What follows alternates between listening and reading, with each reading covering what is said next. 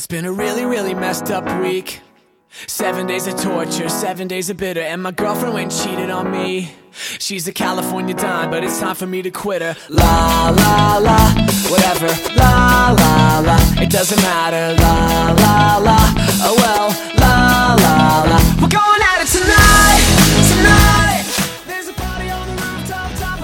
Hello, guys. Good evening. Welcome to FM 95.2 Zhejiang Normal University School Radio. This is English Bridge and Melody. Alright, alright, tonight, tonight. I woke up with a strange tattoo. Not sure how I got it, not a dollar in my pocket, and it kinda looks just like you. Mixed with Zach Galifianakis. Huh. La la la, whatever. La How was your Labor Day? Did you go on a short trip or just hang out in the city center? No matter what you have done, I sincerely hope you had fun. And the holiday is never too long for us, but we still need to get back to work, like what I'm doing. Oh, I'm just kidding. I do enjoy this. So, are you ready for the second half of the semester? If not, I'm sorry about that. Okay? Today, we'll talk about a marketing event happened a few months ago. Now, here's the case.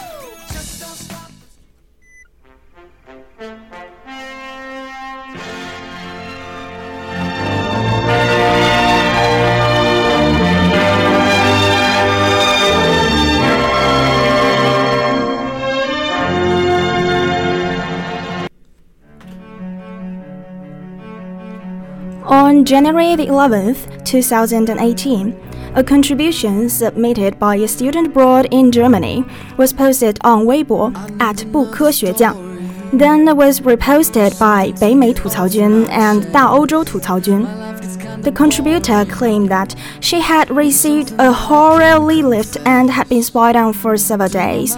She kept posting and even made a move to wait for something good to turn up, but still got the terrifying leaflet at midnight, which terrified everyone. She asserted she had already phoned the Chinese embassy, but they were incapable in action. She also consulted the police about it, but neither did they help. The helpless situation led to her emotional breakdown, and it immediately caused such a stir that the comments about all sorts of consecrations of the Black Mass terrified the readers. However, things totally changed the next day. On January the 12th, the education section and the foreign ministry of the Chinese embassy in Germany confirmed they had never received a call like that. The German police corroborated there was no case reached them as well. In the afternoon, the Weibo account at Deplace, who called herself a client, dismissed it as rumor and explained that she just tricked the broadcast on a whim. Finally, these falls just ended by the ban of the account at 不科学酱。前段时间，有人在微博上求助，说自己收到了恐吓传单，并且被监视了一段时间。即使搬了家，情况也没有好转。向中国驻德国大使馆或德国警方求助都无果。网友担心并热烈讨论，有不少人科普黑尼撒的种种献祭仪式，在网上掀起了轩然大波，并惊动了大使馆、共青团中央关注。最后辟谣是某网友的恶作剧，以封号收场。Got no reason, got no shame, blame.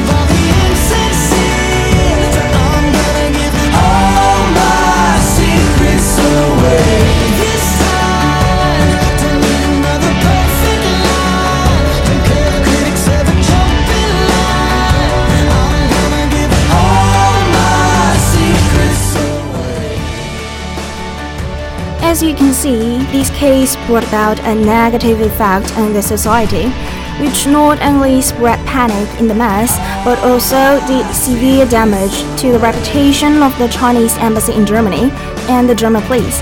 In addition, it wasted a great amount of resources and likewise caused inevitable trouble to related organizations.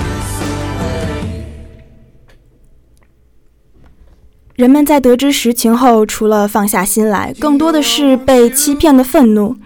不同规模谣言的出现从未停歇过，为什么这次传播如此之快之广，被骗人数如此之多呢？其实不只是这一次，回顾之前几次引起较大影响的谣言，其特点都是一样的。首先，这些谣言全部都是利用了群众的恐惧心理，恐惧心理的产生便来源于对某些事物有限的了解程度。很多人缺乏必备的科学知识和社会常识，而且公众常抱着宁可信其有，不可信其无的态度。再者，政府公信力下降，群众的不信任感增强，而谣言制造者便是利用了这几点。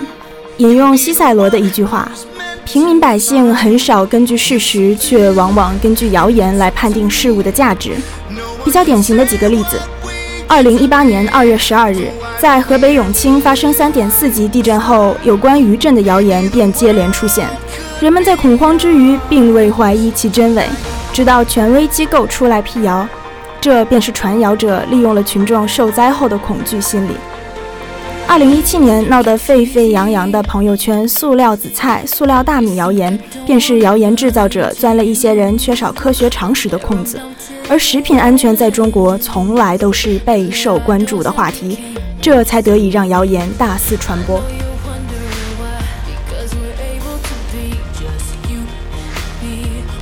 Actually, this incident that a student was threatened by the German satanism exposed lots of vulnerabilities. On account of the mass lacking of condition of the embassy, social knowledge, and the extreme fear of the unacquainted Satan, the rumor maker successfully distorted the view of the reality. Most comments about the black mass were searched on the internet, and their authenticity was hard to prove. Within the unhealthy ways and customs, many people didn't doubt that the embassy could do nothing. But the truth is, they haven't contact with the embassy. Those who believe the police couldn't offer to help had never been to Germany. They just judged it by a few words on the website but the victims online mostly are intellectual who've gained high education. How does it come? It seems like the rumor is very smart, but it's not. In essence, it is the same as those Quinquagenarian rumors spread on WeChat moments. 也就是朋友圈中的中老年谣言。 Their only difference is catering to desperate readers. Those rumors are all in the new media age a time of rapid transmission, universality, and confusion. With the prompt development of internet, the diffusion of rumors is becoming easier and easier.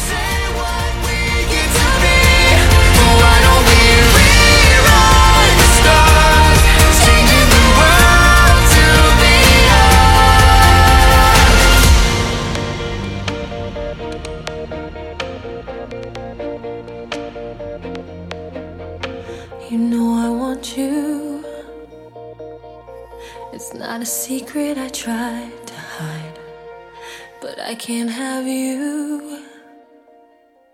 We're bound to break in my hands are tied.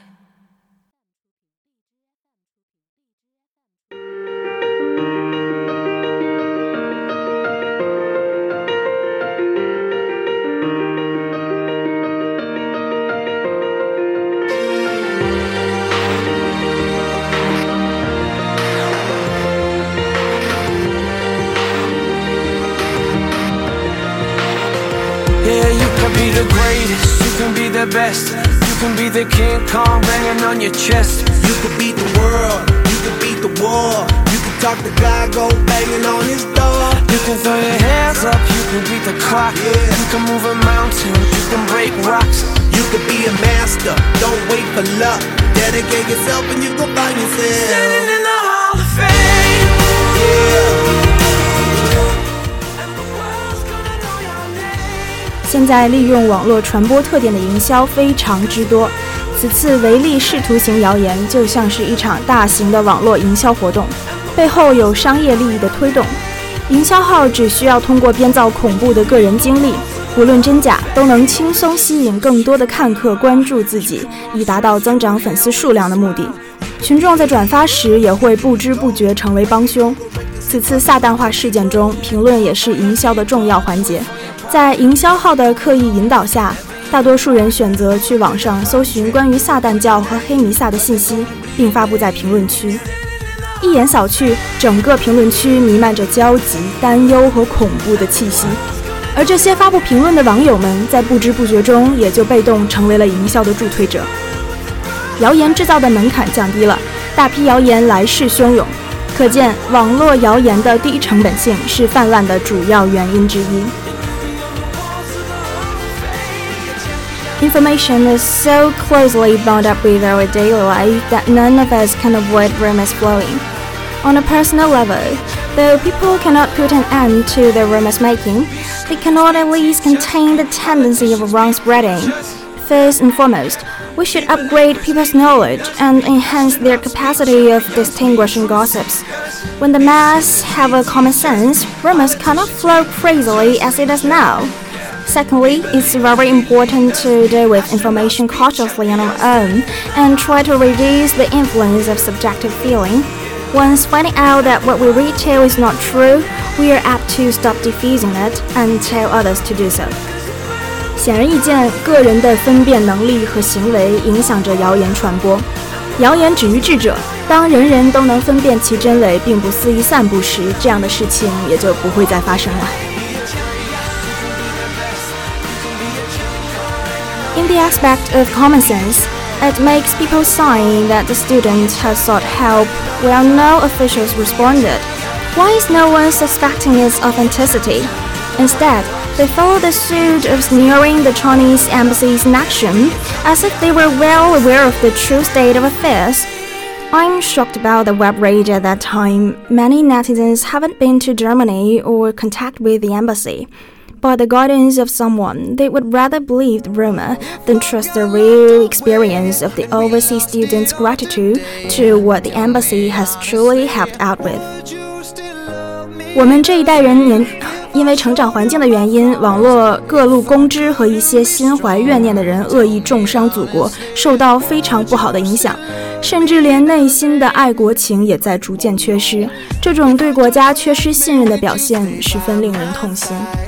is you gonna say goodbye? Can you tell me right now? If I couldn't buy you the fancy things in life, Shawty, would it be alright? Come and show me that you do. Uh-huh. Now tell me, would you really ride for me? Really ride for Baby, tell me, would you die for me? me would, you die for would you spend your whole life with me?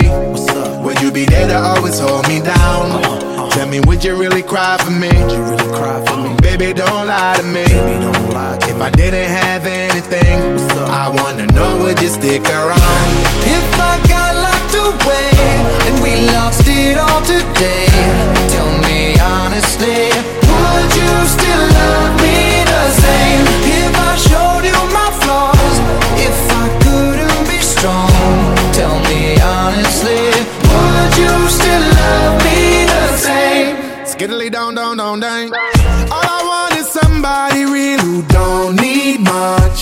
A I know that I can trust.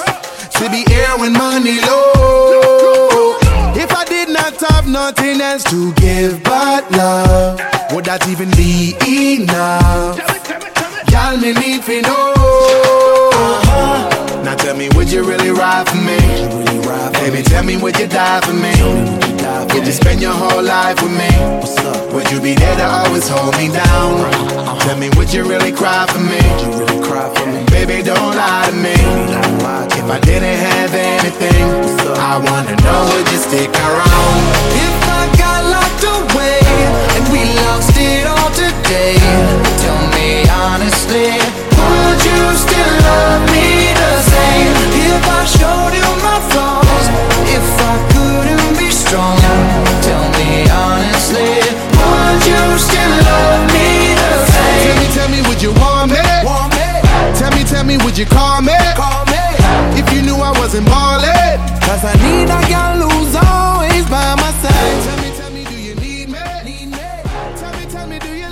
background of rap, of rage, humans are so sensitive that once there's a sign of disturbance or trouble, people will be badly frightened, and under such a situation, it's not enough to lean on the mass themselves.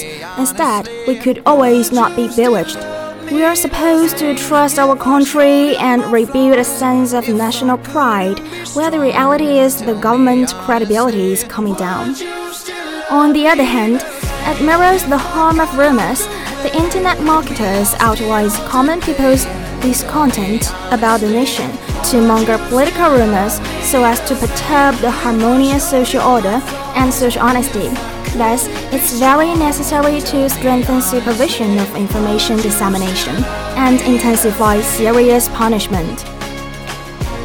像此次事件中，虽然各方认真地跟进事态变化，大使馆也回应迅速，及时遏制了谣言的传播，但微博账号在封号几天后便重新开始运营，着实令人不满。这种轻微的惩罚力度不仅无法起到警示作用，反而会滋生更多的相似案件出现。所以说，政府部门应对热点事件及时回复处理，不能漠视无视，任由谣言四起。Of course, our country has drawbacks, but meanwhile, it's growth with social progress. The government is proposing new regulations and enacting policies and mobilizing national resources to develop and refine information dissemination. Law is the basis of development of positive online environment. Now, the real name registration efficiently lower crime rate. 各大网站也在积极清除不良内容。 如恐怖、暴力、淫秽、色情等违法信息，真正做到严格监管。多家视频网站被约谈整改，多个违规账号被封停。网络环境正逐渐净化，而传谣者必抓的做法也起到了很好的警示作用。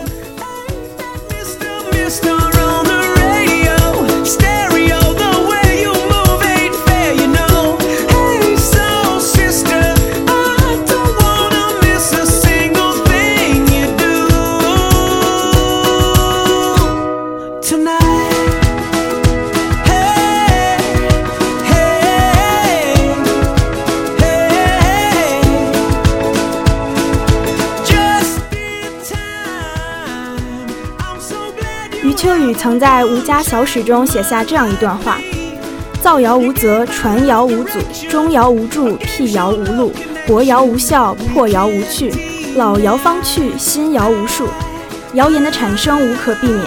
一方面，我们要警惕谣言；另一方面，我们也要合理质疑，不要妄下谣言的定义，造成新谣言的出现。”我相信，随着制度的完善和国民总体素质的不断提高，未来的网络环境乃至整个中国的社会文化环境都会变得更好。